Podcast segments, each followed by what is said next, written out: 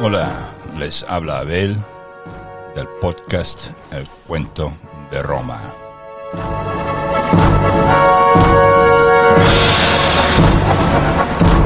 Episodio 609. ¿Tú también, hijo mío?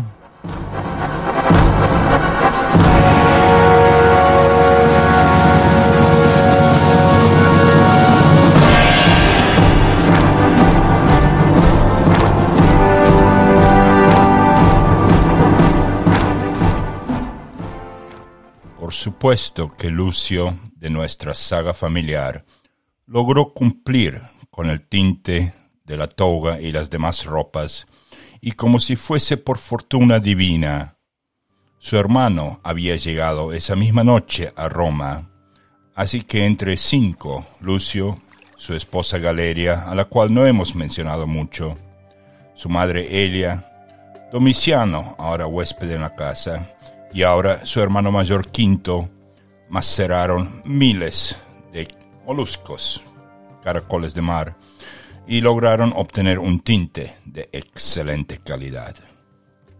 Lucio hasta ayudó con la figura de cera y vio las marcas preparadas en la figura misma mientras la vestían. Su hijo, ahora más curioso que nunca, le preguntó al padre en un momento dado, Padre, ¿qué son esas cruces ahí dibujadas, apuntando en la cara, el hombro y en otras partes de la figura? Lucio no respondió, pero él presentía que tenían algo que ver con las heridas sufridas por César. Cuando el centurión apareció a buscar la figura, Quinto, el hermano de Lucio, le informó que en las cercanías de Antinum, allá en el altiplano del lago Fusino, vio a una manada de caballos aparentemente salvajes y galopeando por el área. El centurión primero lo ignoró, pero se dijo a sí mismo que lo iba a investigar y solo si esa información valía la pena, se la iba a pasar a Marco Antonio. ¿De cuántos caballos hablas? le preguntó a Quinto. De un par de miles, mi amo. Se los escucha por la noche desde Antinum casi hasta Milonia, al otro lado del lago. Quizás escaparon de alguna legión. Después de ello, nadie mencionó el tema. Bueno muchachos, con eso empezamos nuestro episodio 609 y eh, bueno, vamos a seguir donde habíamos dejado con el asesinato de César y ese tema yo decidí llamarlo después de la primer puñalada. Entonces, según Plutarco, mientras César tomaba asiento, Lucio Tilio Cimber le presentó una petición para que permitiera a su hermano exiliado volver a Roma, a lo que César dijo algo por el estilo de que ese hermano suyo no había mostrado ningún tipo de, eh, digamos, arrepentimiento y que por lo pronto no iba a volver a Roma ni este año ni el año próximo. Mientras tanto, los otros conspiradores formaron un círculo alrededor de César, como se hacía a veces, significando que apoyaban la petición de Cimber, pero obviamente que esta vez lo hacían con otro propósito muy, muy ulterior. Uh, tanto Plutarco como Suetonio dicen que César le indicó que se fuera, pero Cimber lo agarró de los hombros y le bajó la toga. Entonces César le gritó a Cimber, vaya, esto es violencia, en latín, ista quidem vis est. Al mismo tiempo, Casca sacó su daga, porque esa era el, digamos, la señal, cuando él le sacara la toga, sacó su daga y lanzó una estocada al cuello del dictador. Eh, como César se dio vuelta rápidamente, eh, le erró al cuello y, digamos, eh, le dio al hombro, pero sin ningún tipo de profundidad. Y César hasta logró sacarle la daga de la mano a Casca y por supuesto por unos minutos, por unos instantes, no minutos, porque todo duró un minuto. Ah, cuando César le preguntó, Casca, villano, ¿qué estás haciendo? Eh, el hombre no supo qué hacer y entonces en griego dijo, socorro, hermano, que en griego, así lo anotaron, suena como Adelphe Boetei. En unos momentos después de eso, todo el grupo, incluido Bruto, apuñalaban al dictador. César intentó escapar, pero cegado por la sangre en los ojos de la segunda puñalada, tropezó y cayó. Los hombres continuaron apuñalándolo mientras él mm, iba y venía de un lado a otro indefenso en los escalones inferiores del pórtico, o sea, donde estaba la estatua de Pompeyo misma. Bueno, César fue apuñalado 23 veces. Suetonio relata que un médico que realizó una autopsia a César estableció que solo una herida, la segunda entre las costillas, le eh, o sea, entró por las costillas al pecho y le tocó la aorta y que esa era la única puñalada que fue fatal. Ese informe de autopsia eh, o informe post-mortem es, es la autopsia más antigua conocida en la historia.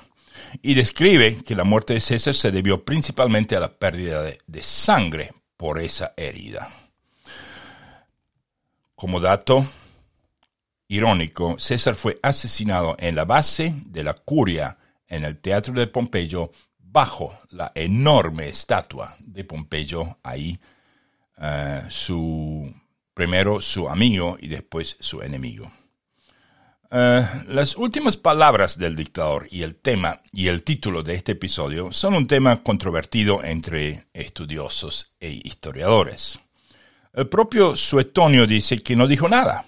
Sin embargo, menciona que otros han escrito que las últimas palabras de César fueron la frase griega kaisou teknon, que significa algo como tú también, hijo mío. Pero Plutarco también dice que César no dijo nada y se sacó la toga por la cabeza cuando vio a Bruto entre los conspiradores. La versión más conocida en el mundo de habla inglesa es la frase tú también, Bruto. Pero, según Plutarco, después del asesinato, Bruto dio un paso al frente como para decir algo a sus compañeros senadores que no estaban involucrados en el complot, eh, pero cuando vio que estos huían del edificio, tampoco dijo algo. Eh, sí dicen que le dijo algo a Cicerón, y eso lo vamos a ver en un minuto más. Bruto y sus compañeros luego marcharon por la ciudad anunciando, Pueblo de Roma, una vez más somos libres. Mayoría, perdón, en la mayoría fueron recibidos con silencio. Así es, un silencio total. Es más, los ciudadanos de Roma se habían encerrado dentro de sus casas tan pronto como comenzaron a extenderse los rumores de lo que había sucedido. Hasta se cruzó un rumor que entre gladiadores y soldados se habían, y senadores se habían vuelto locos y mataban a todo el mundo que estuviese por la calle, así que no salían de la casa. Eh, según Suetonio, al darse cuenta de lo vacío que eran las calles, eh, los conspiradores huyeron también. Y así el cuerpo de César permaneció intacto durante algún tiempo, hasta que finalmente tres esclavos comunes lo pusieron en una camilla y lo llevaron a casa de Calpurnia con un brazo colgando. Ahora sí, vamos a ver, eh, tengo una ficha para los que están viendo el video de las cinco heridas más importantes de las 23 heridas. Eh, es más, eh, dicen que de las 23 heridas, solo 5 fueron de, las, de los 23 puñalazos, solo 5 sucedieron mientras César estaba vivo, que los demás eran todos después de él haber caído y después de él haber muerto por el hecho simplemente porque, no sé, tomaron coraje los muchachos. Entonces, veamos las heridas y voy a poner esta ficha aquí. Y aquí tenemos que la mm, primera herida fue de Publio Servilio Casca, fue la herida que apuntó al cuello, pero él le erró. Y por supuesto, le dio en el hombro. La segunda herida fue la que hizo que, no, que César no pudiese ver. Más que una, eh, yo creo que más que una, digamos, una apuntada, fue como un trazo. Y ese trazo le dio en los ojos y en la sien, entre los ojos y la oreja, por Cayo Casio Longino. Esa debe haber sido la puñalada que hizo que César no pudiera ver a dónde iba, porque claro, con sangre en los ojos, eh, andaba de un lado para el otro como un, como un juguete que lo venían empujando de un lado al otro. Ahora, el tercero fue el hermano de Casca, el que pidió ayuda. El hermano saltó y ese es el que le metió el cuchillazo entre las costillas y eh, yo realmente no sé cuánto de largo tenían esas dagas. Dice Suetonio, acabo de leer eso, que eh, tocó la aorta. Eh, también eh, con los colores que puse en la ficha podemos ver que esa es la única herida que fue fatal. Si bien las demás, de color anaranjado, fueron en lugares muy sensibles, muy humillantes, eh, no fueron fatales. Y obviamente las otras dos eh, simplemente fueron leves. Si bien fueron heridas, pero eran leves. Eh, la herida número cuatro, o sea, la cuarta persona fue décimo, décimo Junio Bruto, que probablemente también fue un rayazo, no una puntada eh, por la pierna de César y después Marco Junio Bruto que decidió darle un cuchillazo justo justo en medio de las piernas. Realmente un lugar eh, muy humillante. No sé si tuvo, si eso fue a propósito, si le erró, si tuvo que ver algo con el, el hecho de que César era amante de su, de la madre de eh, Marco Junio Bruto por casi 20 años, realmente no se sabe. Las demás heridas pasaron, como digo, eh, eso no son palabras mías, pero es lo que dicen, una vez que César ya estaba muerto, una vez que César ya había fallecido. Ah, bueno, y luego los asesinos marcharon al Capitolino, después de salir del templo, obviamente, protegidos por los gladiadores. Eh, uno de ellos agarró un palo y puso encima de ese palo una de las típicas gorras que esclavos libertos usan eh, para señalar que están en libertad, eh, llevándola de un lado para el otro, moviéndola como si fuese una bandera. y entre ellos iban gritando el tirano está muerto, el tirano murió, y mientras tanto se iban dando cuenta que eh, la gente huía de ahí. Hasta encontraron un palco, eh, no fue en el foro, pero sí encontraron un palco, se subieron al palco y una pequeña muchedumbre se unió y mm, Marco Junio Bruto habló y dice, chicos, nada malo ha pasado. Nadie fue asesinado, un tirano fue matado. Eh, cuando vio que la gente no respondía ni con un ni con una vocal, ni con los brazos, ni nada, eh, decidieron irse al Capitolino, siempre con la protección de los gladiadores, eh, y eh, quedarse ahí calladitos a ver qué pasaba. Y entonces se dieron cuenta que ellos ahora necesitaban un líder. Y la pregunta era, ¿quién será el líder ahora? ¿Décimo? Mm, no, se dieron cuenta que Décimo no podía ser el líder porque por un lado era de índole militar, por el otro lado era una persona muy eh, fácil de eh, volverse muy brutal y como tercero, la gente no iba a quererlo porque Décimo partió pan con César y Lépido la noche anterior. Entonces preguntaron, ¿será Casio? Y tampoco no, porque era también de mente muy militar y muy agresivo. Entonces, el deber de digamos, convertirse en la cara pública de ese asesinato, le cayó a los hombros de Bruto, Marco Junio Bruto. Por un lado, por su apellido. Eh, recuerden que un Junio Bruto había eh, creado la república al deshacerse de la tiranía de o digamos, sí, era un tirano, del rey Tarquinio, allá en el 509 a.C. Y también por otra cosa, por su idealismo. Todo el mundo se daba cuenta que Marco Junio Bruto realmente eh, lo tomaba como... Mm, mientras todo el mundo pensaba en sus posiciones después de todo eso, eh, Bruto realmente pensaba en idealismo. Él quería volver la República a sus instituciones, que vuelvan los censores, que vuelvan a haber eh, tribunos. Bueno, lo sabía, pero en tiempos de Sila no había tribunos, no había nada. Entonces, él quería que la República siguiese tal como era. Idealista. Ah, pero se convirtió en la cara pública del, del, digamos, del grupo de asesinos por un par de días. Y eso lo vamos a ver ahora.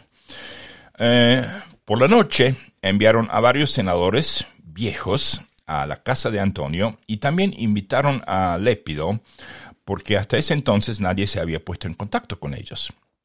Antonio no habló con ellos, Lépido mudo, Roma parecía desierta como las calles de Pekín el año pasado, el 23 de enero del año pasado, cuando eh, el gobierno aquí cerró las puertas y apagó las luces con el tema del virus. Y bueno, entonces le dijeron a Antonio y a Lépido que ellos solo querían restaurar el orden. Antonio no hizo promesas, pero ahora sí sabía que él no necesitaba, digamos, huir de la ciudad. Él no estaba en, digamos, un peligro grave. Que eh, recuerden que cuando salieron ellos, esos, cuando justo acababan de asesinar a César y salieron, cuando Marco Antonio se dio cuenta de lo que estaba pasando. Él corrió, salió corriendo. Algunos dicen que hasta, yo no creo eso, esa parte, pero algunos dicen que hasta se disfrazó de esclavos para ir corriendo a su casa porque lo quería matar. No sé lo de disfrazarse, pero de todas maneras. Eh, así que a la noche, esa noche después, entre digamos el 15 y el 16, eh, todo el mundo iba visitando a otro mundo, haciendo estrategias, haciendo eh, reuniones tácticas para ver dónde todo el mundo estaba. Eh, los, digamos, los tres cabecillas del grupo de asesinos enviaban a otros senadores a ver dónde estaban los senadores que no habían participado, que no fueron parte de ese complot. Si estaban contentos, si estaban de acuerdo con lo que pasó, si estaban eh, asustados, si estaban en contra, ellos necesitaban saber si ellos tenían los números, por lo menos dentro del Senado. El ejército, bueno, sabemos que Lépido tenía la única legión y que estaba en la isla Tiberina todavía, pero esa misma noche, Lépido, bajo, el, bajo la cubierta de la oscuridad, movió a sus tropas, eso lo mencioné en nuestro episodio pasado, al centro de Roma, al foro romano. Eh, poco después de la puesta de sol, Marco Antonio fue a la casa de Calpurnia, eh, confiscó papeles y, una gran, una enorme parte de la tesorería de César que César mantenía en la casa. Por supuesto que él tenía más en otras partes, pero eso fue realmente un, un golpe de Antonio. Dicen algunos que Calpurnia, que eso fue con el permiso de ella. Eh, dos días después del asesinato, Marco Antonio convoca al Senado. Y esta vez les toca en el templo de Telo, que yo les dije quedaba en el Esquilino. Los senadores al principio querían proclamar, eh, durante ese, ah, ah, primero que nada, ninguno de los asesinos fue a esa, a esa reunión. Y eso se vio eh, muy mal de parte de, de la gente. La gente vio eso muy, muy mal. Eh, entonces los senadores, hablando de lo que había pasado, se imaginan noticias de primera, eh, pues había algunos que decían que había que ir y agradecerles a los eh, asesinos porque César realmente mostraba tener ambiciones reales. Y que realmente le faltaba respeto al Senado, eh, hizo muchas cosas que indicaban que él quería realmente convertirse en rey. Bueno, se levantó Antonio porque él estaba en la silla durante la, en su en una de las sillas, era un cónsul ese año, y dijo, gente, un cónsul fue matado. Y como cónsul, él tiene legiones. Y sus legiones, sea tanto las, las legiones en el sur de Italia como en las Galias, ellos no van a estar muy contentos con la reacción del Senado si ustedes van y le dan las gracias a esos asesinos. Inmediatamente el tema de darle las gracias se fue. Inmediatamente se dieron cuenta, uh, no, no, no, eso no podemos hacer. Pero, entonces saltaron otros senadores, bueno, entonces declarémoslo tirano. Y Antonio le dijo, eh, ¿usted es senador desde cuándo? No sé cuál senador fue. Eh, bueno, este año fui puesto, fui puesto por César. Entonces, si usted declara a César Tirano, usted va a perder su puesto. Yo también voy a perder mi puesto como cónsul, pero usted también. ¿Cuántos de ustedes tienen cosas que recibieron por decretos de César?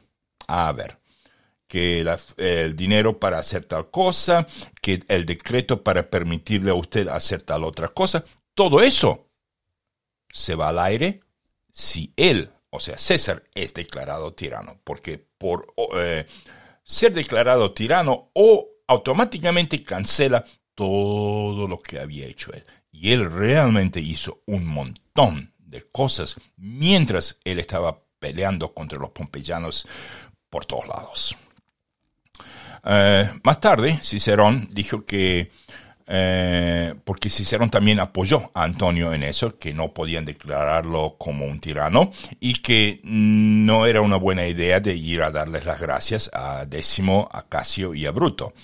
Eh, pero más tarde Cicerón dirá que en ese, en ese encuentro en el templo de Telo, él realmente no podía hablar digamos, francamente desde su corazón o en libertad, eh, porque había gladiadores parados justo afuera del templo mismo. Pero la cosa es que Antonio logró, Marco Antonio logró llegar a un compromiso en el que los asesinos no serían castigados por sus actos, o sea, no era, era como una amnistía, pero no una amnistía total. Y que todos los nombramientos de César seguirían siendo válidos. Eso era muy importante. Al hacer esto, Antonio probablemente esperaba evitar grandes grietas en la formación del gobierno como resultado de la muerte de César. Si había lío antes entre pompeyanos y cesarianos, se imaginan ahora el lío, las grietas que eh, se podrían formar. Entonces, por el momento, él lo evitó. Asimismo, Marco Antonio de esa manera eh, les bajó los humos a los asesinos, disminuyó sus metas, eh, o sea que ellos a lo mejor se habían propuesto que ahora vamos a gobernar, que cualquier cosa que ellos pensaban que, ah, que bueno, eh, va a pasar esto, va a pasar lo otro, ahora se dieron cuenta que realmente con asesinarlo a César ellos no iban a ser ni héroes y a lo mejor ni la mitad de un héroe. Las cosas se iban poniendo, y eso estamos al 17, se iban poniendo mal a los dos días de César siendo matado. Tengo que limpiar los anteojos.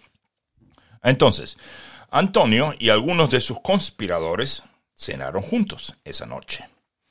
Y en broma, eh, Marco Antonio, cuando uno de los conspiradores, un Casio, eh, uno de los, de los, creo que estaban los dos hermanos, pero le preguntó al Casio, el que metió la primera puñalada, le preguntó si antes de sentarse a cenar, dice, oye, ¿y tú no tienes una daga por ahí para yo sentarme un poquito más lejos? ¿Saben lo que Casio respondió? Yo poseo una daga, sí, yo tengo una daga y la llevo conmigo todo el tiempo, y si tú sigues en los pasos de César, quizás tú también veas mi daga. Eh, digo yo, qué personaje este Casio. Bueno, vamos al funeral.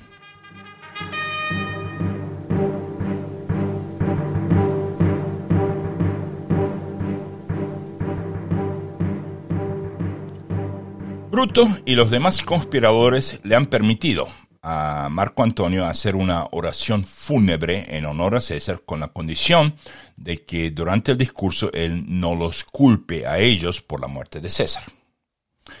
Y aquí primero una pausa. Funerales romanos eran ya por sí un tanto teátricos. Había música, había espectáculos, había baile, había un disfrazado del muerto en cuestión, dando oraciones, retando a su familia como si hablase del inframundo o alabando a ciertos miembros de la familia. Había sacrificios de animales, eh, pero este funeral fue más que todo eso. Se sobrepasó en casi todo. Eh, por empezar, era en el foro romano, miles y miles de romanos asistieron. Eh, Veteranos galos llevaron al cuerpo de César al palco que se había construido, no la rostra, sino un palco especial para eso, para que Marco Antonio, mientras estuviese hablando, pudiese darse vuelta y mirar al templo de Júpiter óptimo. Bueno, llevan al palco en el foro con su toga sangrienta en la punta de una lanza, o sea, va en la lleva una lanza, en la punta de la lanza, la toga sangrienta, detrás de él seis o siete o no sé cuántos hombres llevando el cadáver y lo ponen en un altar, una especie de mesa que había en el foro dorada. y empieza a hablar Antonio. Como primer dato importante, Marco Antonio nunca comenzó su frase con como lo describe Shakespeare en sus obras de amigos romanos, paisanos, prestadme sus oídos. Eso él jamás lo dijo. Eh, eso es una obra de Shakespeare y bueno, ahí se queda. Sin embargo, el discurso de Antonio sí fue elocuente. Eh, primero, Antonio comienza eh, exteriormente justificando eh, las acciones de Bruto y los asesinos, diciendo, vengo a enterrar a César, no a alabarlo. Pero antes de eso dice, debo nombrar las cosas que hizo. Y se puso a nombrar una por una sus victorias en el campo de batalla. Y cada vez que decía una oración, paraba Marco Antonio y se daba un poco vuelta hacia el cadáver de César que estaba a su derecha como diciendo a todo el mundo, y miren lo que le pasó. Y cada oración repetía esa maniobra. Usó eh, retórica y recordatorios genuinos para, digamos, retratar a César de una manera tan positiva que la multitud estuvo ya enfurecida con los conspiradores. Eh, y ahí agarró, fue a la, donde estaba la lanza y em, sacó eh, la toga ensangrentada y empezó a aproximarse a la gente y mostrarles esa sangre. Como por obra de magia, esa figura de cera que habíamos mencionado en nuestra saga familiar apareció, alguien la trajo al palco eh, y mostraba los puntos, era una figura casi igual de tamaño a César y mostraba los puntos de las heridas. Mostraba no solo las 5, sino las 23 puñaladas. Obviamente que para Marco Antonio no, no a él no le intenté, eh, probablemente tampoco sabían en aquel entonces que solo 5 eran mientras él vivía. Eso lo sabemos hoy nosotros. Pero sí había 23 puñaladas. Ay, gente mía. Y entonces dijo, eh, reflexionó sobre la muerte de César y la injusticia de que nadie sería culpado por ello. Y, dice, me siento abrumado por la emoción y hace otra pausa deliberada. Y entonces da el, digamos, el golpe de gol. Mi corazón está en el ataúd allí con César. Y debo hacer una pausa hasta que vuelva a mí.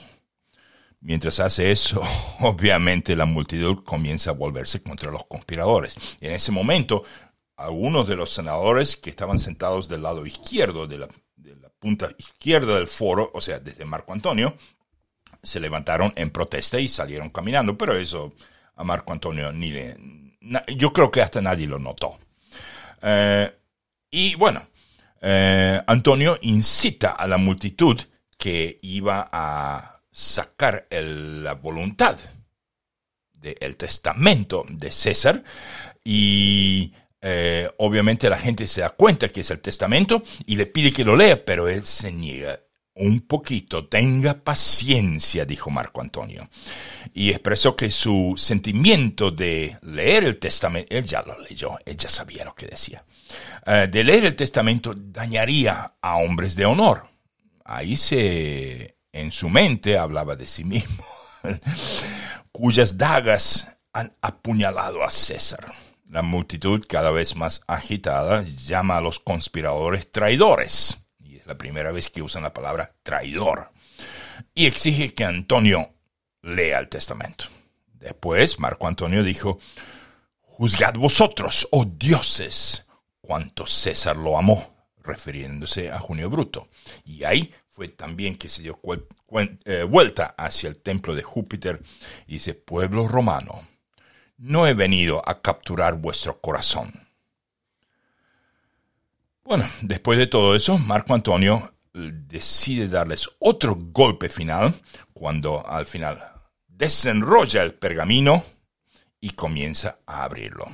El pueblo sabía que se trataba de la voluntad de César y ahí leyó lo siguiente a cada ciudadano romano le da, a cada hombre, 75 dracmas, además de tierra, a la multitud. Eh, ahí se refiere a esto. 300 sestercios al parecer equivalían a 75 dracmas. Al parecer el pueblo romano, eh, si bien usaban sestercios, mentalmente preferían, en su mente preferían calcular en dracmas griegas. Y dice, además de tierra, a la multitud. Eso se refiere a sus jardines que él ordenó que después de su muerte se conviertan en un parque público. Pero de la manera que lo puso, él dice, a cada hombre le da dracmas además de tierra a la multitud. O sea, si no, si no, pone, si no añade a la multitud, la gente pensaría, uy, les dio dinero y tierras. No, no era así. Ah, bueno, termina su discurso con una... Eh, con un juego dramático apuntando a la figura de César. Aquí hubo un César. ¿Cuándo llega otro? Y bueno, ahí la multitud se comienza a alborotar, empiezan a eh, salirse de donde tenían que estar paraditos y empiezan a buscar a los asesinos con la intención de matarlos. Eh, y bueno, un grupo de ellos sacó el cuerpo de César, ya Marco Antonio se fue al fondo del palco y simplemente miraba, bueno, a ver qué es lo que acabo de cocinar aquí. Sacaron el cuerpo de César a, diciendo vamos a quemarlo. Eh, Mientras otros decían, pero ya hay una pirra de fuego preparada en el campo de Marte. No, no, no, no, esa pirra no sirve para nada. Y se fueron con el cuerpo de César, unos, un par de cientos de ellos, por las calles esas que van cuesta arriba hasta el templo de Júpiter Capitolino. Eh, el problema era que si ellos hacían esa pira ahí, era muy probable que el templo de Júpiter Capitolino se iba a quemar también. Pero afortunadamente, frente ahí estaba Lépido con su legión entera. Y le dicen, muchachos, aquí no. Entonces vuelven a bajar, vuelven al foro y se ponen a a buscar madera. Lo ponen en medio. Eh, dicen que rompieron un par de, entraron, digamos, rompieron las puertas de un montón de eh, estudios de abogados, porque ahí hay cortes. Entonces, esos estudios de abogados que están, como diciendo, como casi como bajo las columnas del Coliseo, pero esto no es, no es el Coliseo, sino las columnas del foro. Hay un montón de escuelitas, eh, talleres, negocios, todo lo que era de madera para poder, prender esa pira de fuego servía. Hicieron una pila tan enorme de fuego eh, que varios de los edificios eh, colindantes al foro se quemaron totalmente. Eh, es más, los soldados que habían, los veteranos de César, que muchos de ellos lloraban ese día, empezaron a sacarse sus armas y los yelmos, que además, o sea, por supuesto que no arden, pero estaba escrito ahí el nombre de ellos y se acordaban que cuando estaban en la batalla con César y todo eso, se volvieron muy melancólicos y empezaron a tirar hasta sus armas al fuego. Las mujeres se sacaban las joyas al fuego. Y bueno, eh, fue eh, tremendo. Lo que siguió después de eso, obviamente que los asesinos se escondieron en el Capitolino y eh, esto, este, eso es cinco días después de la muerte de él. Y obviamente para hacer eh, lo que pasó en los... Si, bien vamos a verlo mucho mejor detallado dentro de poco, les doy un, digamos, un eh, dibujo muy general. A medida que el tiempo avanzaba, y como Antonio ahora el único, era el único cónsul, él muy rápidamente hizo una proclamación y forzó al Senado a, digamos, a declararla como ley. Lépido, Marco Emilio Lépido, sí podría entrar al Pomerio eh, con sus soldados por lo inusual, por lo excepcional que era esta situación. Pero los gladiadores de décimo, Bruto, no. Entonces, ahí mismo los tres cabecillas, Junio, décimo, eh, Bruto, décimo y Casio, dijeron, ¿esto eh, qué pasa aquí? Así no era como habíamos... Mm, ese no es el acuerdo que habíamos hecho. Y de pronto uno de esos uno de esos días, mientras estaban reunidos, les cae una carta de Marco Antonio diciéndoles que realmente hay muchos soldados en la ciudad que los quieren muertos. Y que él, como cónsul, eh, habló con Lépido y que tuvieron que llegar al acuerdo que ya no podían proteger sus vidas. Ahora digo yo, qué manera sutil de decirles, váyanse de Roma. Eh, uno de ellos, ah, en realidad varios de ellos ya se habían ido de Roma para ese entonces, y el primero que se fue era Cayo Trebonio, el que mantuvo a Marco Antonio en la puerta eh, para que no pudiese ayudarle a César. Él ya, ya en ese entonces ya estaba en camino hacia Asia, Asia Menor. Eh, bueno, va a haber, el otro que se va a ir muy, muy pronto es eh, décimo, porque él tenía asignada Galia Cisalpina en el norte eh, de Italia, que era siempre era considerada como la, una de las provincias más estratégicas. Sí, había acción, por lo tanto uno recibía legiones, pero también estaba a un paso de Italia. Si había que intervenir, no era como, oh, tenemos que embarcarnos de aquí o de allá o cruzar unas montañas. No, Cisalpina, o sea, de este lado de los Alpes, era una de las provincias, una de las mejores provincias si alguien tenía ambiciones. Entonces, eh, obviamente que este décimo se, dijo a sí mismo, ¿y yo por qué no me voy antes? Yo no voy a esperar al primero de enero para tomar mi cargo, yo me voy antes porque aquí en Roma, y mientras tanto, eh, Bruto y Casio probablemente se miraban y diciendo, ¿y nosotros qué hacemos? Nosotros no tenemos una provincia o algo. Y eh, se terminaron, mm, obviamente eso va a ser en nuestro episodio mm, próximo, o sea, no el próximo, sino después, el episodio 611, donde tenemos la, todo lo que pasa en el 43. Ah, pero ahora sí, vamos a ver el plan. Y el plan de esto es el siguiente. Obviamente hoy no tenemos eh, ni nacimientos porque estamos todavía en el mismo año, estamos anclados en el 44, pero como el año, como el episodio pasado vimos los personajes, la lista de asesinos, yo también me acuerdo que les prometí que vamos a ver qué pasó con ellos. O sea, como este es un episodio sin año, porque el año en sí ya lo vimos, eh, vamos a ver de todas las fichas que vimos la última vez, esta vez vamos a ver el final de ellos. O sea, en muchos casos vamos a ir bien al futuro, a ver qué pasa. Después, cuando lleguemos a ese año, pues va a servir de, ah, me acuerdo de eso. Ah, y por supuesto tenemos temas y batallas. Uno de los temas es justamente el funeral. Uh, obituarios, pues los obituarios son las muertes, o sea, cómo han terminado estos asesinos.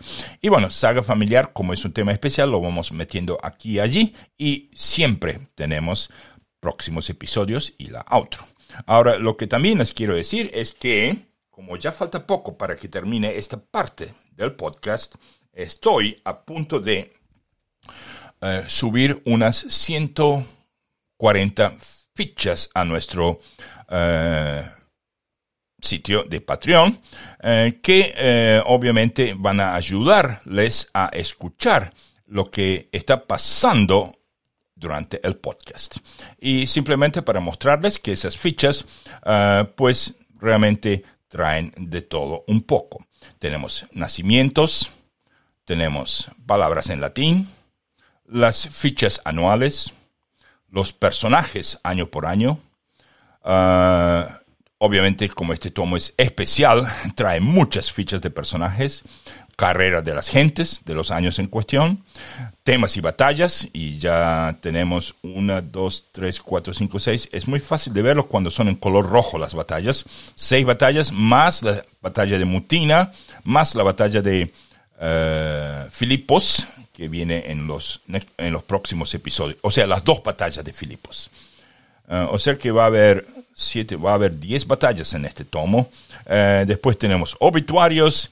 En total tenemos como ciento, entre ciento, 120 y 140 fichas para esto. Uh, obviamente que esto es en Patreon. Ah, aquí están las partes. Nacimientos, palabra en latín, ficha anuales, uh, personajes, carreras de gentes, temas y batallas, obituarios y todo eso. Obviamente que eso uh, no va a ser gratis. Eso con dos dólares o dos euros en Patreon, pues lo van a tener.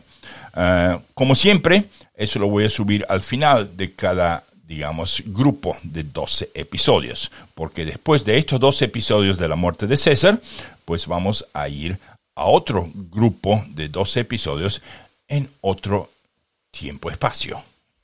No, no es tiempo-espacio. Aquí tenemos 44 y todavía nos falta añadir 43 y 42. Y ven, como personajes, pues tenemos... Eh, todos los que vimos en el 601, 602, Cleopatra, Tiberio, Marco Vitruvio Polio, Octavia la Menor, eh, Marco Emilio Lepio, cada una de las fichas. En total, mucho más de 120 fichas. Eh, también incluimos, obviamente, fichas especiales. Si lo quieren, hay árboles genealógicos. Eh, y ahí tenemos las heridas de César. y bueno, si quieren verlo, patreon.com barra ECDR, el cuento de Roma. Ahora sí, vamos a volver a qué temas tenemos hoy. Y tenemos, vamos a los, a ver, ¿a dónde podemos ir ahora? Vamos a los personajes y vamos a leer qué es lo que pasó con toda la gente que participó en el asesinato, o sea, los conspiradores. Son cuatro fichas de conspiradores.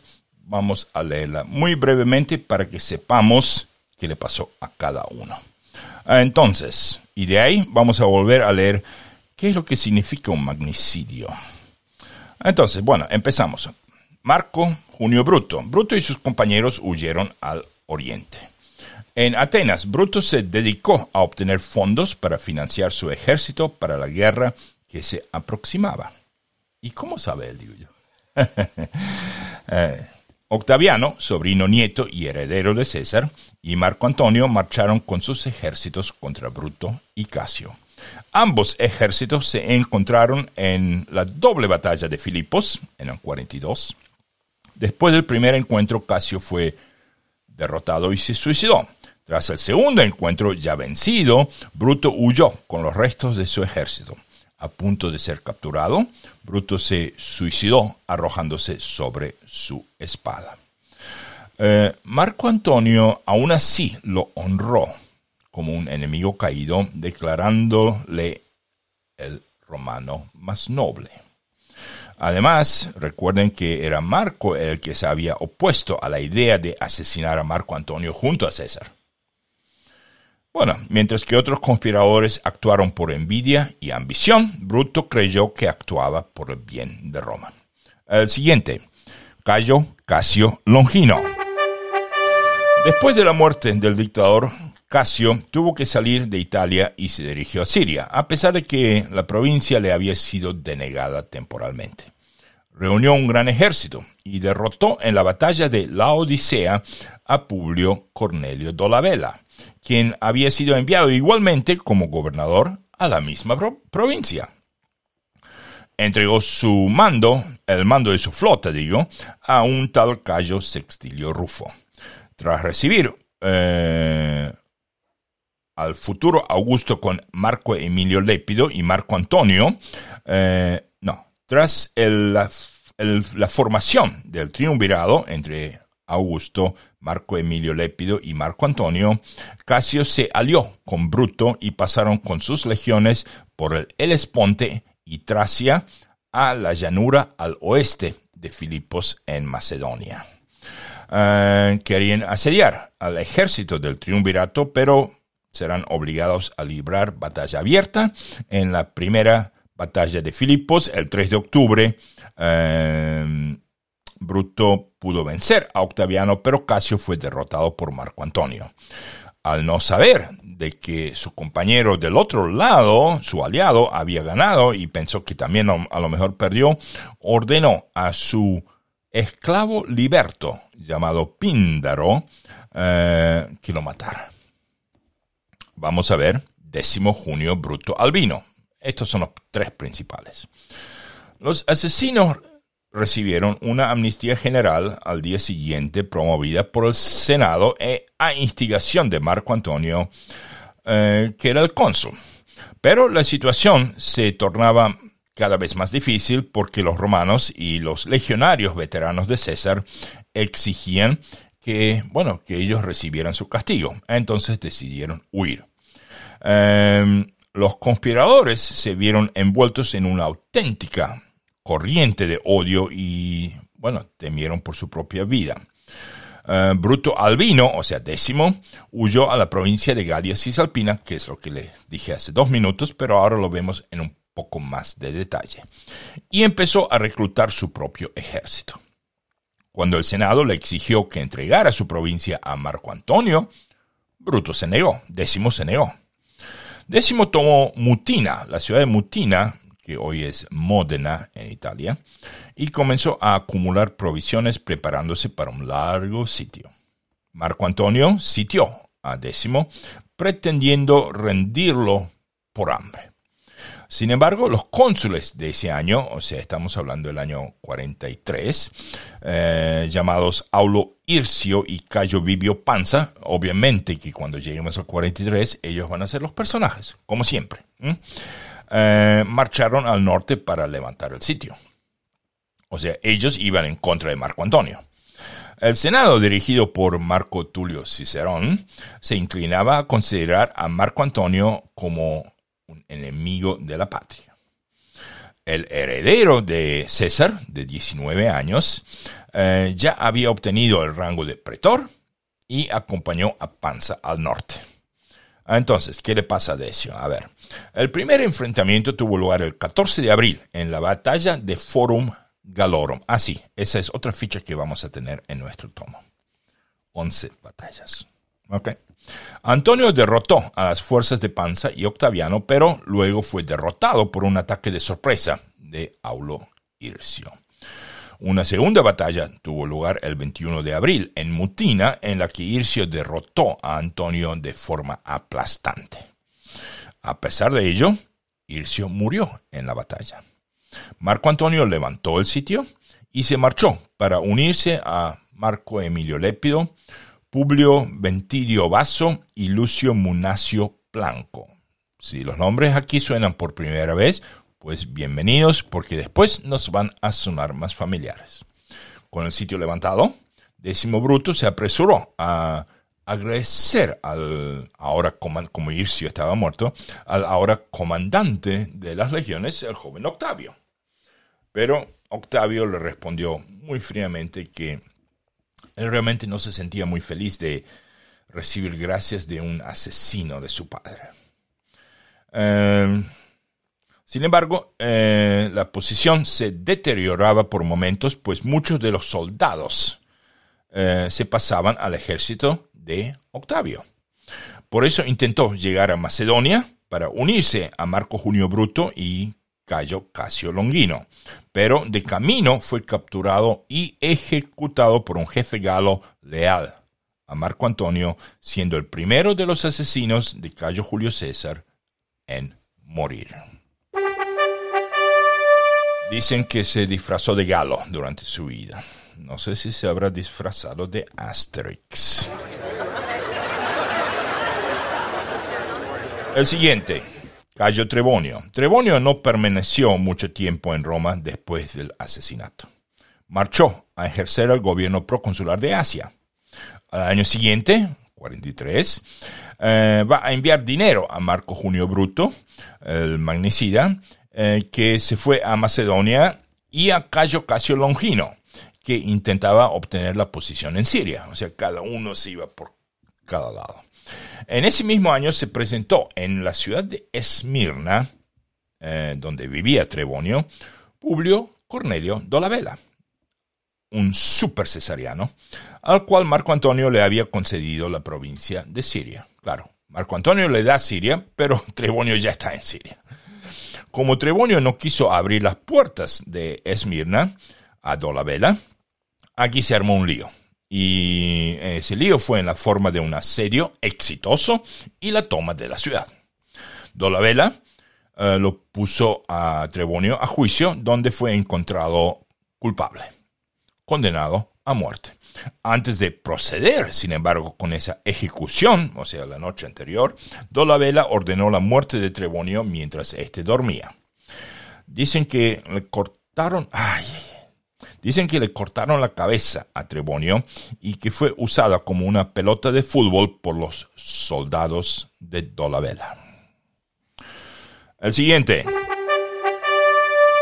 Lucio Tilio Simber. Habiendo recibido el gobierno de Bitinia y Ponto del propio Julio César, marchó a su provincia poco después del asesinato, eh, donde preparó una flota y recaudó dinero para la causa de Marco Bruto y Casio. O sea, gente le ayudaba a Bruto y a Casio de donde sea que eran gobernadores.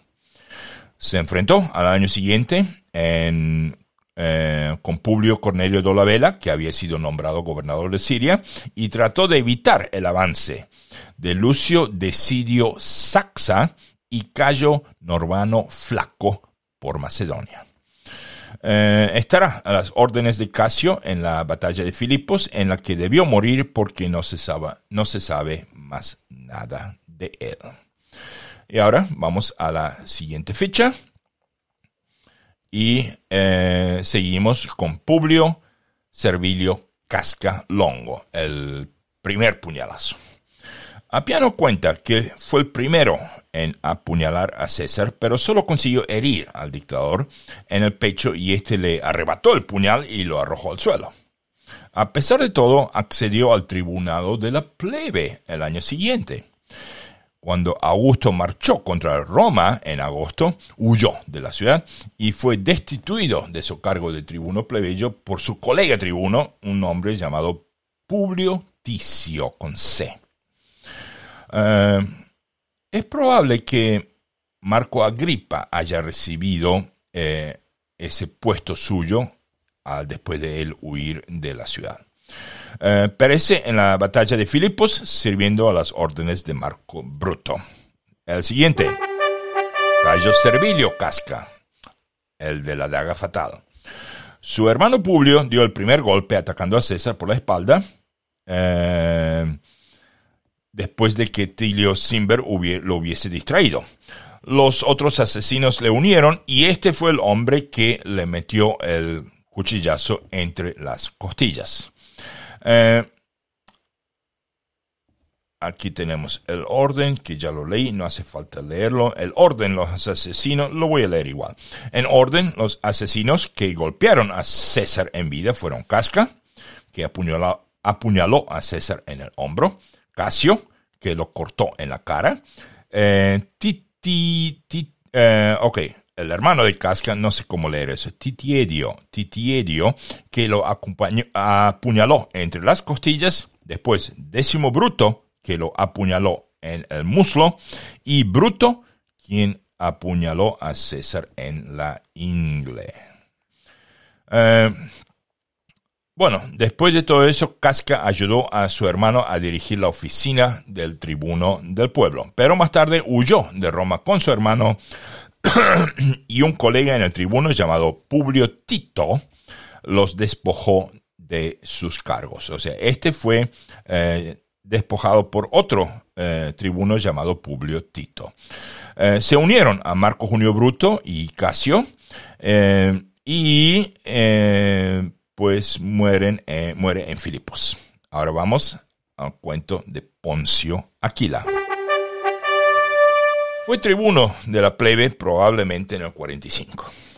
Durante uno de los triunfos de Julio César, no se paró mientras pasaba la procesión. Esto irritó tanto a César que gritó, ven pues Aquila, quítame la república, tribuno. Y durante varios días, varios días, César no hizo una promesa a nadie sin añadir, es decir, si el tribuno Poncio Aquila me lo permite. Este acto probablemente resultó en una disputa entre los dos, ya que Poncio se convirtió en uno de los asesinos de César por haberse convertido en el, digamos, en el punto de todas las bromas de Roma. Después de los idos de marzo, sirvió eh, a Condécimo Junio Bruto como legado en Galia Cisalpina. Ah, él no se va a Asia, él se fue al norte. Derrotó a Tito Munacio Blanco, esta es la segunda vez que escucho este nombre, y lo expulsó de un lugar llamado Polentia, una ciudad en el Piemonte italiano, eh, italiana, Piemonte italiano, ubicada en la ribera izquierda del río Tanaro.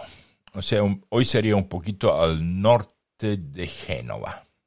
Eh, sin embargo, Aquila cayó en la batalla de Mutina. En la que Aulo Ircio derrotó decisivamente a Marco Antonio. La ira de Aquila surgió eh, no solamente de esa broma, sino de la tierra perdida en Nápoles que César confiscó y se la dio a Servilia. Ajá. Más tarde César se burló públicamente de Aquila por no levantarse en su presencia, agregando insulto a la herida. Vamos a Servio Sulpicio Galba. Tomó parte en la conspiración y muere eh, en algún momento en el 43 a.C. Quinto Ligario. Ligario se convirtió en uno de sus asistentes en la continuación de la guerra contra César y estuvo presente en la batalla de Tapso. Tras la derrota de los pompeyanos fue capturado en África, fue perdonado por César pero no se le permitió volver a Italia. Luego, Cicerón convence a César a que le permita volver a Italia y ahí nomás se convierte en asesino. Después de haber participado en la conspiración, se cree que fue proscrito en el 43 a pesar de que no existen datos concretos. O sea que realmente de Ligario no sabemos nada en concreto. Vamos a la ficha siguiente con Quinto Pacubio, ese es un apodo, Antistio Labeo, qué nombre muchacho. Eh, en el apego de Antistio a la antigua libertad republicana, se unió a la conspiración de Bruto y fue uno de los asesinos de Julio César. Estuvo presente en la batalla de Filipos del lado de Bruto. Después de la derrota, él no estaba dispuesto a sobrevivir a Bruto, quien según le dijeron, había pronunciado su nombre con un suspiro antes de su muerte. Entonces Antistio Laveo estaba como, uy, yo no puedo vivir si este me nombró a mí muriendo. Eh, y aquí viene lo raro. él había excavado dentro de su tienda un agujero de la longitud de su propio cuerpo. Ah, después de eso, resolvió sus asuntos mundanos, enviando cartas a su esposa y a sus hijos. Luego llamó a su esclavo, lo tomó de la mano, su esclavo más fiel obviamente, lo tomó de la mano y lo hizo girar. Eso era muy habitual como una ceremonia de decir, te doy la libertad. Lo hizo girar y entregándole su propia espada, le presentó la garganta para que lo apuñalara y lo enterrara en ese agujero dentro de la tienda que él mismo había cavado. Vaya, Lucio Minucio Básilo. Minucio Básilo había sido un destacado oficial, probablemente un legado bajo César en la Galia, y aparentemente sirvió también en la guerra civil. Sin embargo, fue ofendido mortalmente cuando César no le daría una provincia después del 45, sino solo una suma de dinero a cambio de sus servicios. Y por eso se unió a la conspiración. Como ven, cada uno tiene motivaciones diferentes también. Increíble. En el 43 será asesinado por uno de sus propios esclavos. ¿Por qué eso? Porque él muy a menudo castigaba a sus esclavos por medio de mutilarlos. Gallo Casio Parmense. En la, primera, en la primavera del 44, Casio Parmense participó en el asesinato de César y en el 43, tras el asesinato, se convirtió en cuestor y construyó una flota que apoyó a Casio contra Publio Cornelio Dolabella, frente a las costas de la provincia de Asia. Hmm. Al mismo tiempo, escribió un informe a Cicerón desde Chipre sobre la situación eh, que ha sido transmitido en la correspondencia de este último. En noviembre del 43, Cayo Casio Parmense, como muchos otros enemigos de César, fue proscrito por el triunvirato y después de la derrota del grupo de asesinos en la batalla de Filipos, reunió a las unidades militares restantes, eh, todo lo que pudo llevar, y eh, por supuesto se fue con una parte de la flota intacta a un lugar seguro durante un tiempo hasta que se logró unir con Sexto Pompeyo en Sicilia. O sea que algunos de Filipos sí lograron huir. Después de la derrota de este, o sea, Sexto Pompeyo, en el 36 a.C., acompañó al rey naval, como Sexto Pompeyo se va a estar llamando a sí mismo, eh, para unirse a Marco Antonio durante las batallas finales de en Bitinia.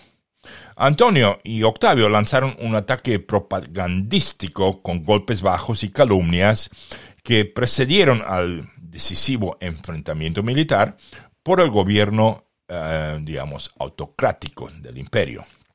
Casio también participó en intensos ataques violentos contra los herederos de César. Eh, afirmó que, miren lo que dijo Casio, Casio afirmó que Octavio era de eh, muy baja ascendencia y que solo fue nombrado su heredero, o sea, heredero de César, debido a una relación homosexual con César. Eh, en otro mensaje él también había escrito que el pan que le, que le mandaban de la, digamos, de la finca de Octavio realmente olía a cosas que ni siquiera puedo decir aquí en este podcast. De todas maneras, eran, eran realmente propagandas de golpes bajos. Además, dijo que Octavio había querido convertir a su única hija Julia en la consorte del rico pero bárbaro noble Cosón de Dacia. En el 31 a.C., Casio Parmense luchó bajo el mando de Marco Antonio en la batalla del Axio. Su huida de la venganza de Octavio duró un total de 12 años, que fue lo más largo, el de todos los demás conspiradores. Pero después de la caída de Antonio, finalmente perdió todas las posibilidades de huir, ya que el hijo adoptivo de César ahora gobernaba con un imperio. Tras la derrota de Axio, huyó a Atenas, donde en el 30 a.C., a más tardar, fue reconocido por un eh, romano llamado Lucio Varro, bajo las órdenes de Octavio, fue ejecutado. Pero antes de eso, noten eso, Casio Parmense eh, escribió tragedias, sátiras, elegías y epigramas, que en opinión de Horacio no eran insignificantes. Eh, desafortunadamente, ninguno de sus trabajos ha sobrevivido, pero sí conocemos los títulos de dos de sus tragedias, una llamada Tiestes y la otra llamada Bruto. Eh, y la primera de estas, o sea, Tiestes, fue robada por su asesino, este hombre que lo mató, Lucio Varo. Él publicó Tieste posteriormente como una obra propia suya. ok, vamos a Cecilio Bucoleano. De ok, Cecilio y su hermano. De los dos se sabe muy poco, pero ambos probablemente cayeron en la batalla de Filipos, en cuyo caso se cree que... Eh, porque no se escuchó nada de ellos después de ese evento. Ahora sí, vamos a la cuarta ficha. Ya estamos terminando aquí. Eh, y aquí tenemos eh, Rubrio Ruga. Eh, fue proscrito en el año 43. Se desconocen detalles de sus destinos. Lo mismo con Marco Espurio. De Publio Sextio Naso, eh, también sabemos que trató de huir de Roma, pero que cuando fue descubierto ordenó a uno de sus esclavos a matarlo antes de caer prisionero, de Marco Antonio. Eh, de Petronio, eh, también, también fue proscrito, pero sí logró huir de Roma, fue a Grecia primero y a Asia Menor después. Sin embargo, también fue descubierto por otro oficial de Marco Antonio, arrestado y ejecutado en el 41. Y de décimo Turulio eh, fue, fue cuestor y también parece haber estado a cargo de la impresión de monedas en el norte de Italia. Apenas salieron las listas de los proscritos, se fue a Bitinia. Allí tomó el mando de la flota con la que luchó al año como procuestor contra Publio Cornelio Dolabella, o sea, un buen pompeyano, ¿no? Después de la batalla de Filipos, logró salvarse con su flota, otro más que se escapa de Filipos, y con una gran suma de dinero que había extorsionado ahí en la isla de Rodas. Junto con Cayo Casio Parmense y otros, se unió posiblemente a Sexto Pompeyo en Sicilia por unos años. Tras la batalla naval de Nauloco, N-A-U-L-O-C-O, el 3 de septiembre del 36 a.C., esto ya no está en este tomo, va a ser en el tomo siguiente, estuvo al servicio de Marco Antonio, con quien se mantuvo en buenos términos. Sin embargo, después de la batalla de Axio, Marco Antonio le dio datos de sus quehaceres y su ubicación a Augusto en el 30 a.C., fue encontrado por Octavio y ejecutado en una isla llamada Kos, aparentemente como castigo por el sacrilegio, escuchen esto, por el sacrilegio de haber cortado leña de los bosques sagrados de Esculapio, los cuales habría usado para construir la armada para Marco Antonio. Bueno, ahora sí, vamos a ver a los no involucrados, al igual que la vez pasada. Primero, Lucio Cornelio Sina. Recuerdan que ese fue, era el ex cuñado de César. Bueno, aunque él no se unió a la conspiración contra César en los idos de marzo, eh, Sina, a raíz del hecho del asesinato, cuando escuchó eso, avanzó inesperadamente al foro, el primero de todos los magistrados en hablar sobre el evento y pronunció una violenta arenga contra el difunto dictador. Sina en ese momento se quitó la túnica de pretor como regalo de un tirano, elogió a los asesinos de César como tiranicidas y argumentó que el hecho estaba de acuerdo con la costumbre ancestral y exigió honores públicos para los asesinos. Eh, el discurso generó una reacción hostil de la multitud que lo obligó a Bruto, a Casio y a los demás a retirarse al Capitolio. El 17 de marzo, Sina fue al templo de Telo. Los demás no fueron, pero él sí fue para la primera reunión del Senado después del asesinato, pero ahora sí estaba vistiendo su túnica pretoriana que César le había obsequiado. Pero su discurso anterior había causado tanta mala impresión que una multitud hostil lo reconoció en el camino eh, que incluía a veteranos de César. La multitud furiosa apedreó a Sina y lo persiguió hasta una casa donde lo, lo habrían quemado eh, a muerte si no hubiese sido que los legionarios del Lépido aparecieron y salvaron a él y a la casa. Eh, la hostilidad popular hacia él llegó a un punto crítico cuando después de las palabras de Marco Antonio del 20 de marzo durante el funeral, un tribuno de la plebe llamado Elvio Sina fue despedazado por la multitud enfurecida después de que lo confundieron con el pretor Cornelio Sina a causa de idénticos apellidos. Yo lo había contado el episodio pasado, pero como había detalles nuevos, lo quise leer de nuevo. Como pretor, Cornelio Sina consiguió la destitución de los tribunos Lucio Caesio Flavo y Cayo Epidio Marulo, a quienes César había desterrado. El 28 de noviembre rechazó, este Sina rechazó una gobernación provincial que le asignó el cónsul Marco Antonio. Él dijo no gracias. Aparentemente, Sina fue proscrito y su riqueza confiscada por el segundo triunvirato y murió en circunstancias no especificadas. Bueno, obviamente que no, no necesitamos leer de Cayo Elvio Sina, fue simplemente el poeta tribuno que estaba en el lugar equivocado, en el momento equivocado.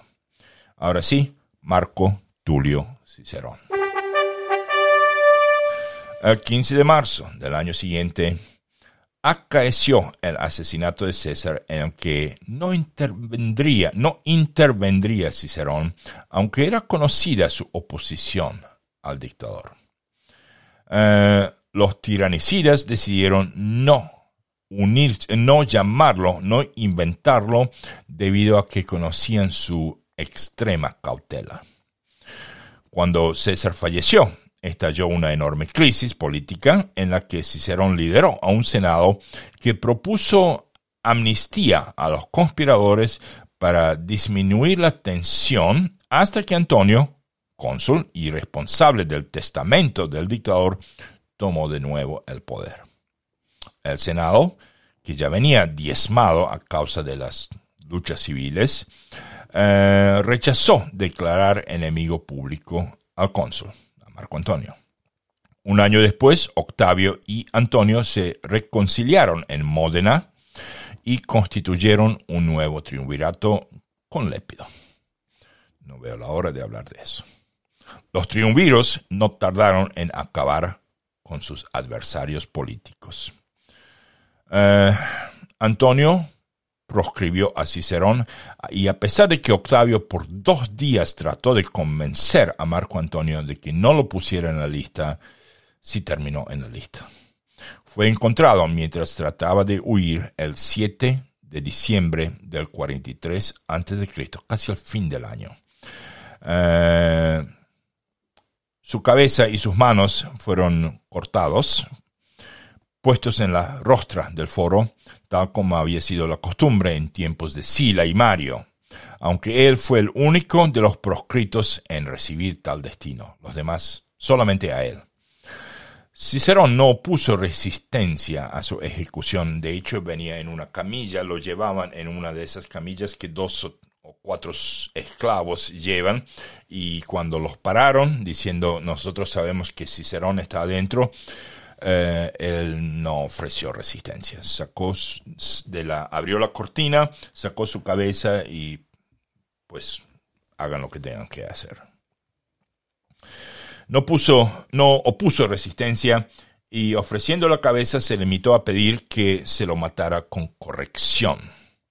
Eh, creo que leí que en ese momento le dijo al soldado algo como yo no veo nada correcto en lo que estás haciendo, pero por favor trata de hacer esto correctamente. O sea, para que él no sufra, claro. También fueron eliminados su hermano, Quinto Cicerón, y su sobrino, no sé el nombre. Solo sobrevivió su hijo, Marco Tulio Cicerón.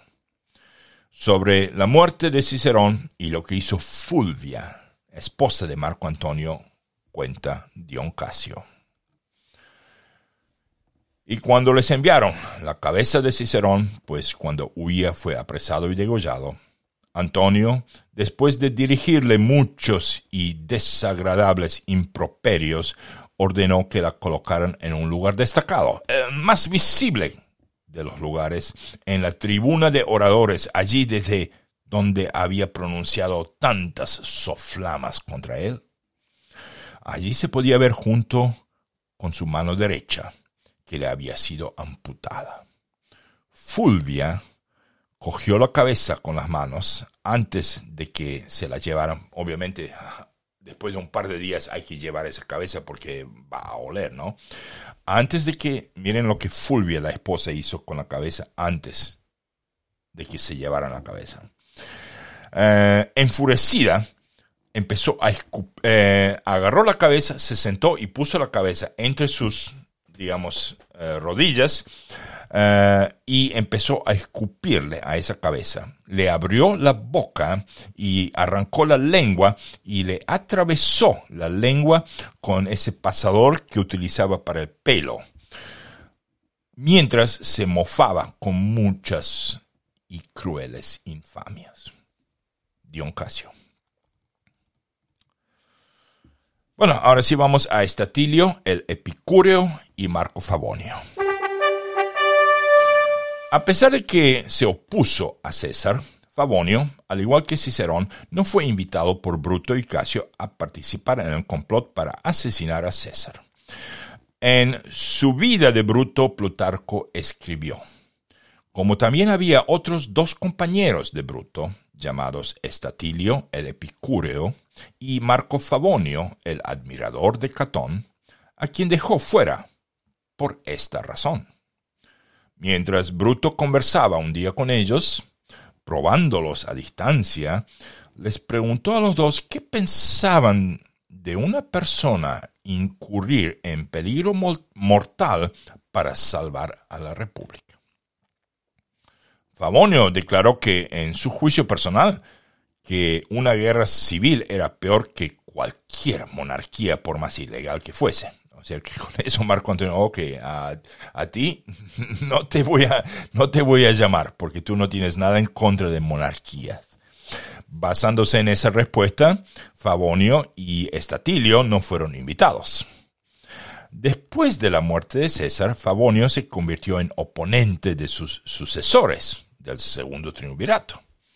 Según la carta de Cicerón a un tal Ático, eh, y hasta dice la fecha, del 8 de junio del 44, Favonio estuvo presente en una reunión de los libertadores que se opusieron al régimen casi dictatorial de Antonio.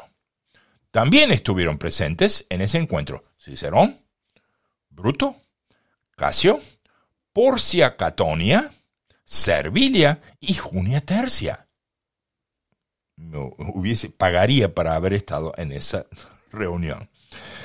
Junto con Cicerón, su hermano, Quinto Tulio Cicerón, y Lucio Julio César, Favonio fue proscrito por el triunvirado y encarcelado después de eh, que Octavio y Antonio derrotaron a las fuerzas de Bruto y Casio en Filipos.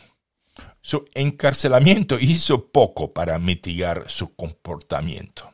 Según Suetonio, Marco Favonio saludó respetuosamente a Marco Antonio como imperator cuando lo sacaron de la celda en cadenas. Pero cuando vio a Augusto, eh, en la cara empezó a darles los más repugnantes insultos. El abuso de Favonio fue aparentemente el resultado del trato brutal de Octavio a prisioneros capturados en Filipos. Bueno, de su muerte, Dion Casio escribió lo siguiente. La mayoría de los hombres prominentes que habían ocupado cargos y que todavía sobrevivían a los otros asesinos de César, eh, o de los que habían sido proscritos, se suicidaron, claro, la mayoría se tomaron la vida. Otros, como Favonio, fueron capturados y ejecutados. El resto se escapó por mar y luego muchos se unieron a Sexto Pompeyo.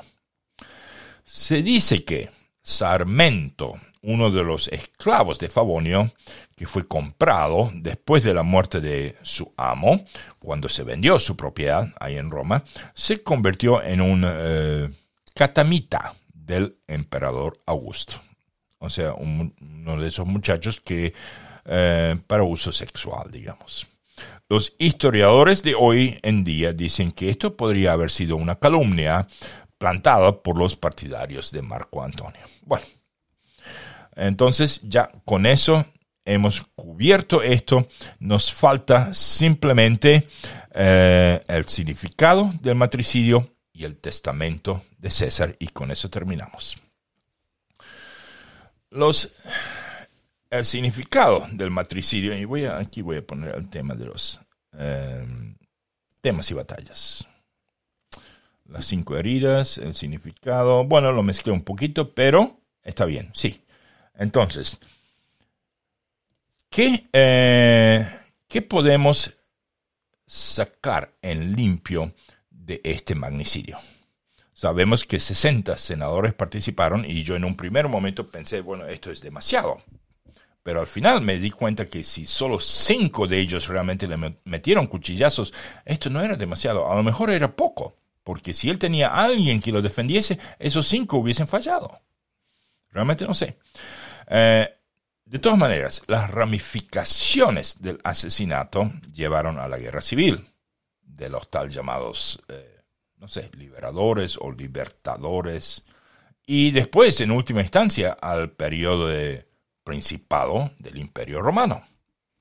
Bruto creía que la muerte de César traería de regreso el antiguo espíritu romano, que él creía ese espíritu no se podía corromper. Eh, pero eh, no era así. Suetonio terminó su capítulo sobre el líder asesinado así. Todos fueron condenados a muertes y todos lo enfrentaron de diferentes maneras.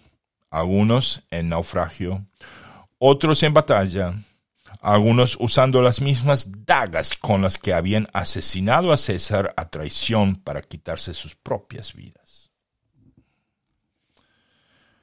¿Y qué piensa usted de esto que pasó? Además del hecho de que si César debió morir. Yo ya recibí un par de eh, interesantes opiniones de César, algunos en favor, algunos en contra.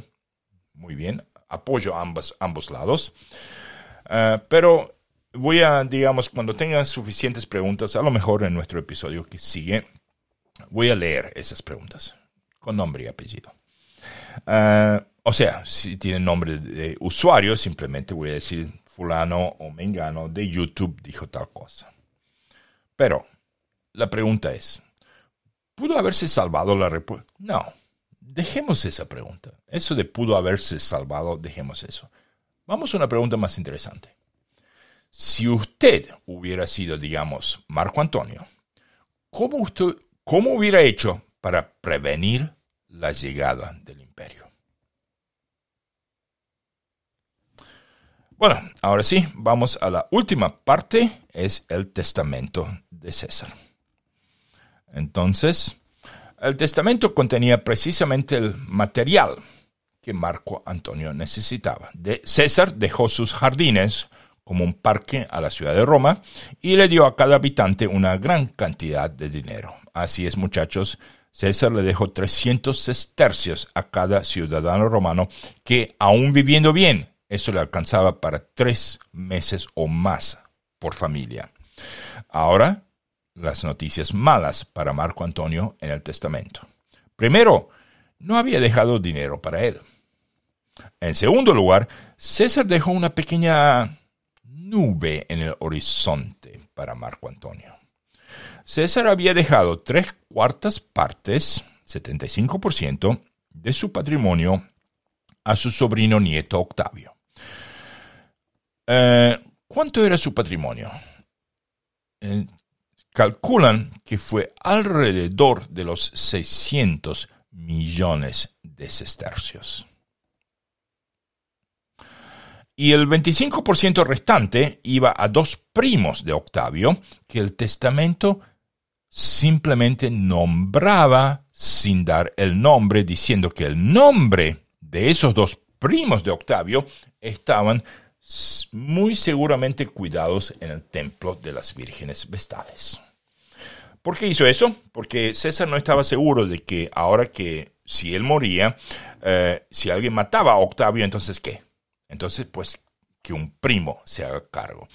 Eh, pero si ellos sabían el nombre, entonces es más difícil. Entonces, de una manera, él quería proteger a Octavio en su testamento. Ahora, ¿será que él sabía que iba a morir? Bueno, también tenía entonces eh, herencia primaria, Octavio, 75%, y esos dos primos sin nombre, 25%. Como herencia secundaria, nominó a Antonio y a Décimo. A Décimo. Oh, lo cual comprueba, comprueba que no tenía ni idea de lo que andaba por la cabeza de Décimo. Más importante aún, César adoptó a Octavio como hijo después de su muerte. Y ahora eso significa que Octavio, de 18 años, tuvo que cambiar su nombre y de ahora en adelante se llamaría Cayo Julio César Octavio. Eh, es decir, el Julio César de la familia de los Octavios, Octaviano. Finalmente, en la serie televisiva de HBO llamada Roma, César dio libertad a su esclavo más fiel después de que se encargase de asuntos que le había ordenado hacer en caso de su muerte. Eh, y como una nota final de este testamento, quiero que recuerden que Octavio jamás se llamaba a sí mismo Octaviano como cuando uno es adoptado por un, digamos, un eh, Fabio, pasa a llamarse Fabiano. No, él siempre se llamó Julio César, Cayo Julio César. Eh, bueno, lo que siguió el 20 de marzo, el cadáver fue quemado en el foro, ya vimos eso, y en el verano apareció un cometa y mucha gente creyó que era César, que ya se había convertido en un dios. Ah, también, lo que no sabían los romanos es que esa misma semana del asesinato, eh, el volcán Etna de Sicilia tuvo una erupción. Y casi como por obra de milagro, muy pocas cenizas, muy de a poquito, empezaban a caer en Roma esa semana. Eh, claramente caían como nieve, pero apenas nieve, pero claramente no era nieve, no eran copos de nieve porque era ceniza, la gente lo podía ver, nieve se derrite. Eh, era más obvio por las mañanas, cuando las brisas se calmaban y antes de que el sol eh, creara nuevas brisas, ¿ok? pero obviamente se pueden imaginar lo que los romanos pensaban de esa ceniza cayendo sobre Roma. Luego el viento lo eh, digamos, cambió de dirección los vientos, digamos, estables y Egipto no tuvo cosechas buenas por dos años. Pero para cuando los romanos sabían que eso era por un volcán, eh, ¿a quién le interesaba ya? Porque ya para ese entonces cosas venían cambiando día por día. Bueno, con eso ya estamos. Ahora sí, vamos a ver nuestros próximos episodios. Eh, nuestro próximo episodio es un episodio de biografía y no hay, no existe mejor oportunidad para hablar de lo que César escribió en este episodio. También vamos a, mm, como hablamos tanto de hombres en este episodio y el episodio pasado, pues nuestro próximo episodio va a hablar de las mujeres en la vida de Julio César. Eh, después de ello, tenemos nuestro episodio 611, Marco Tulio Cicerón, eh, ejecutado. Y después de eso tenemos nuestro episodio 612, el cual termina nuestro tomo con Marco Junio Bruto. Y obviamente aquí se trata de, las, de la doble batalla de Filipos. Muchachos, con eso me despido y nos eh, faltan tres episodios para este tomo. Creo que en siete días o nueve días lo tenemos. Gracias por escuchar.